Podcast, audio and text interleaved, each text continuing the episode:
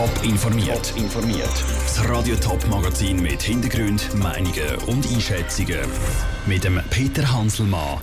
Wo der Kanton St. Gallen Strom aus Wind produzieren und wie der Kanton Zürich künftig bei Hausbesetzungen vorgeht, das sind zwei von den Themen im Top informiert. Am Wochenende sind in der Schweiz 50.000 Leute für das Klima auf der Straße. Sie fordern zum Beispiel, dass die Schweiz kein CO2 mehr produzieren soll. Eine Variante zum Strom ohne CO2 zu produzieren wären Windräder, Windkraftwerke. Der Kanton St. Gallen der hat heute bekannt gegeben, wo er so ein Windkraftwerk gesagt Ruhe Schmenzi. Im Kanton St. Gallen soll es nur noch ein Windpark geben. Das hat die Regierung heute bekannt gegeben. Bis jetzt sind zwei Windparks geplant einen im Toggenburg und einen im Sarganserland. Im neuen Richtplan ist nur noch der Windpark Krinau im Toggenburg vorgesehen. Der Windpark Krinau im Sarganserland hat die Regierung gestrichen. Das, weil es noch einen Konflikt mit dem Vogelschutz gibt. Der Gemeindepräsident von Sargans, der Jörg Tanner, kann der Entscheid nicht ganz nachvollziehen. Für mich ein bisschen erstaunlich, weil ähm, wir sind jetzt in einer Zeit, wo die Klimadebatte gross im Fokus steht. Und das heißt, äh, wie wollen wir denn die Klimaziele erreichen, wenn man dann in den nächsten paar Jahren nicht einmal Windräder erstellen kann? Darum wäre er bereit, mit dem Regierungsrat noch einmal das Gespräch zu suchen. Weiter mit einem Windpark planen kommen hingegen zu Toggenburg. Die Präsidenten der betroffenen Gemeinden Wattwil und Moslang haben am Morgen aber keine Zeit für ein Interview.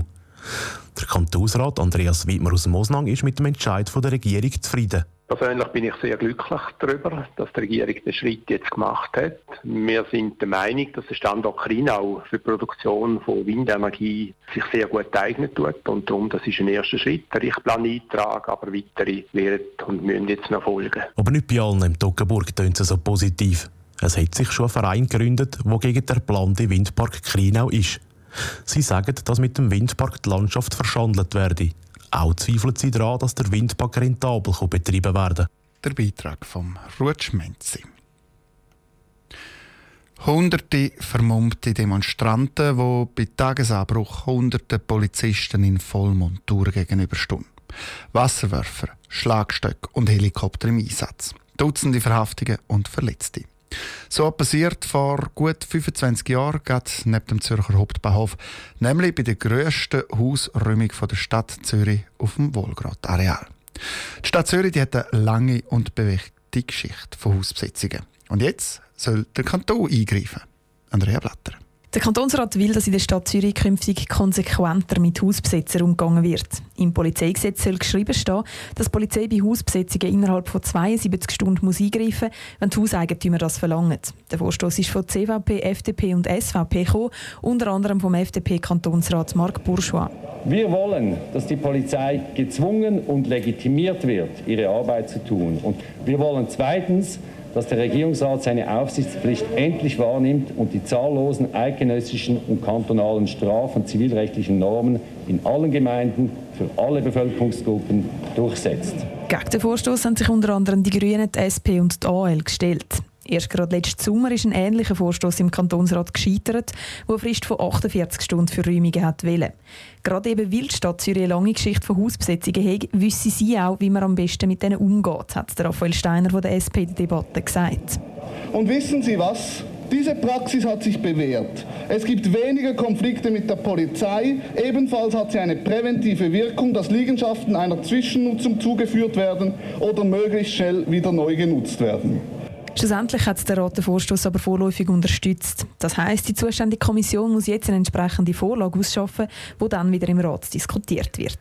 Der Beitrag von Andrea Blatter. In der Stadt Zürich sind übrigens ständig gut 20 leerstehende Liegenschaften besetzt. Letztes Jahr sind es genau 16. Mit dem Flugzeug auf Hamburg in knapp eineinhalb Stunden. Das kostet im Normalfall so um die 100 Franken. Der Gleichweg mit dem Nachtzug ist dann schnell mal doppelt so teuer und geht gut achtmal so lang. Trotzdem gibt es immer mehr Leute, die wieder mit dem Nachtzug reisen. Das dürfte auch mit einem klimabewussten Denken zu tun haben. Die SBB die bietet seit gut zehn Jahren kein Nachtzug mehr an. Sollte die Bundesbahn ihre Strategie nochmal überdenken? Raphael Wallimann. Nachfrage nach Nachtzügen ist am Sinken, weil Reisen mit dem Flugzeug günstiger ist. Mit dieser Begründung hat der Bundesrat vor vier Jahren einen Vorstoß der Grünen abgelehnt und wollte, dass Nachtzüge wieder Teil der SBB-Strategie sind. Eine Auswertung vom Tagesanzeiger zeigt jetzt, dass die Nachfrage wieder steigt. Die Nachtzugverbindung von der österreichischen Bundesbahn von Zürich nach Hamburg zum Beispiel ist an der Wochenende über Monate ausgebucht. Eine weitere Auswertung, die zeigt, dass die SBB muss handeln muss findet der Balthasar Glättli, Nationalrat der Grünen im Kanton Zürich. Es ist natürlich so, dass die SBB in dem Sinne einen falschen strategischen Entscheid getroffen hat, in dem sie das Geschäftsfeld ganz abgestoßen hat. Und ich meinte, das müssten wir jetzt überprüfen, und zwar strategisch, jetzt nicht nur aus der aktuellen Situation heraus. Weil Zugfahren braucht viel weniger Energie pro Kopf als Flüge und ist darum viel umweltfreundlicher. Auch der CVP-Nationalrat Martin Gandinas findet, Zugfahren hat gefördert werden. Aber Nachtzugverbindungen von der SBB sind nicht zielführend. Ich bin nicht der Meinung, dass Politik der SBB soll vorschreiben ob sie Nachtzüge anbieten oder nicht. Wichtig ist, dass wir Nachtzüge kennen. Das haben wir. Verschiedene europäische Städte werden heute mit Nachtzügen verbunden, einfach über die österreichische Bundesbahn. Vielmehr soll die SBB die Zusammenarbeit mit den österreichischen Bundesbahnen verbessern.